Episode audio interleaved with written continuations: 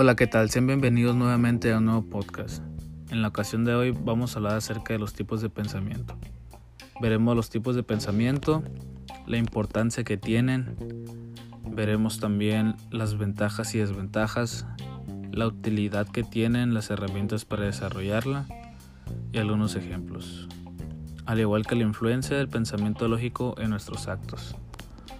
Partiremos desde los tipos de pensamiento. Número 1. Pensamiento deductivo. El pensamiento deductivo parte de afirmaciones basadas en ideas abstractas y universales para aplicarlos en casos particulares. Número 2. Pensamiento inductivo. El pensamiento inductivo o inducción es una forma de razonamiento en que la verdad de las premisas apoya la conclusión, pero no la garantizan. Número 3. Pensamiento analítico.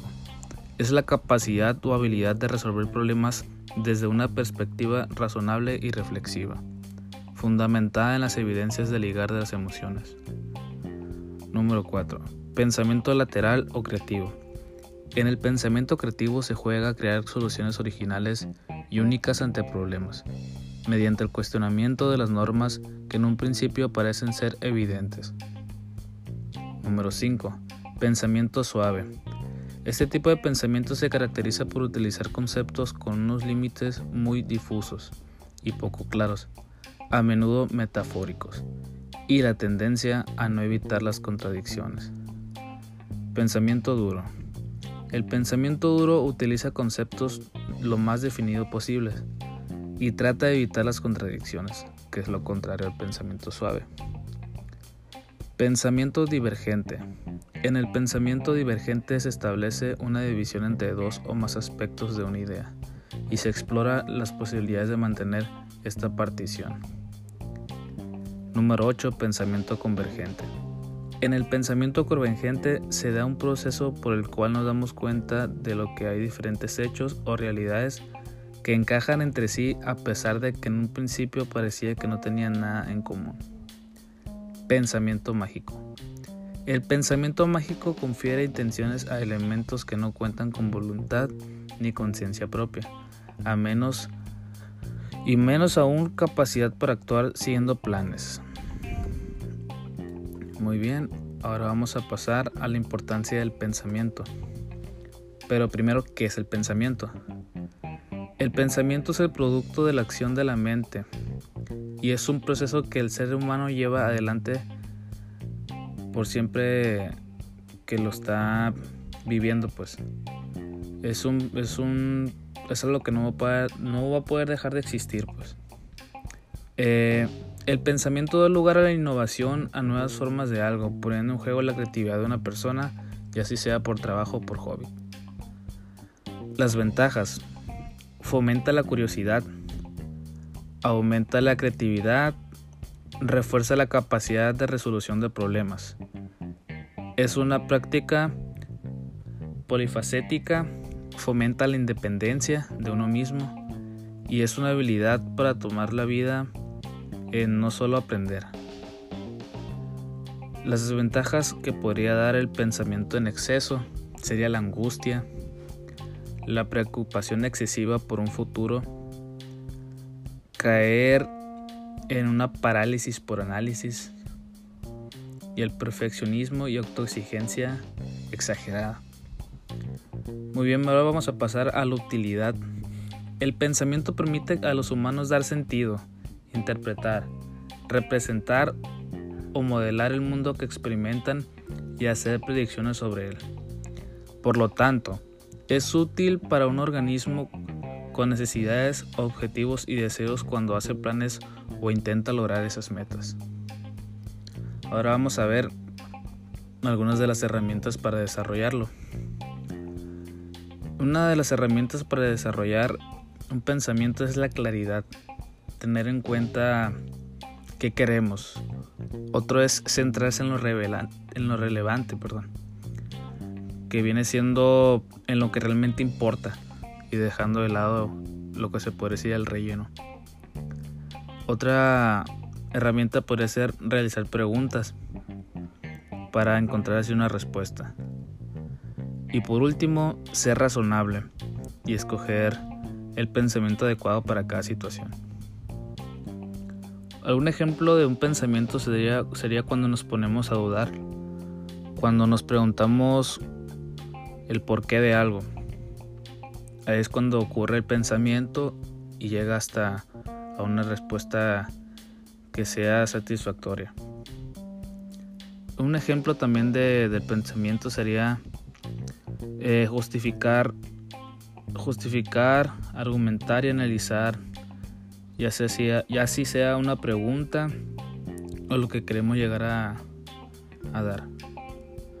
Y ahora vamos a ver, vamos a, a ver cómo la influencia del pensamiento lógico en nuestros actos. Pero para empezar vamos a ver qué es el pensamiento lógico. El pensamiento lógico es la capacidad que posee el ser humano para entender todo aquello que nos rodea y las relaciones o diferencias que existen entre las acciones. Y así sea a través del análisis, la comparación y la imaginación. Durante la pubertad, nosotros somos capaces de generar el pensamiento lógico y aplicarlo constantemente para darle el fin de solucionar diferentes problemas que se nos da el día a día es imposible que el ser humano no, no tenga pensamiento lógico porque es lo más natural que, que se puede dar pues eh, muchas veces dicen por lógica es mejor hacer esto o el, el, ser humano actúa por su naturaleza por esta razón y es, es por eso que el pensamiento lógico interviene mucho en nuestras vidas ya que el pensamiento lógico decide la mayoría de nuestras acciones y nuestros pensamientos. Y hasta aquí sería todo.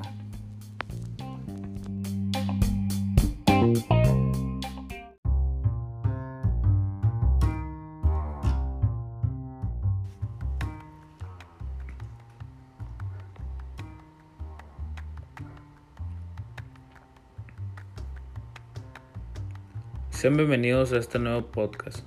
Mi nombre es Joel Murillo y esta vez les vengo a demostrar el tema de delegar. Para empezar vamos a ver qué es delegar.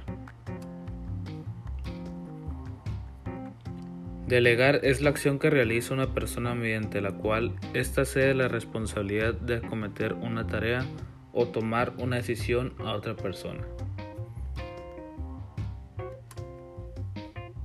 Para saber delegar tenemos que tener cinco cosas fundamentales, la cual sería la primera, seleccionar a la persona más adecuada para la tarea.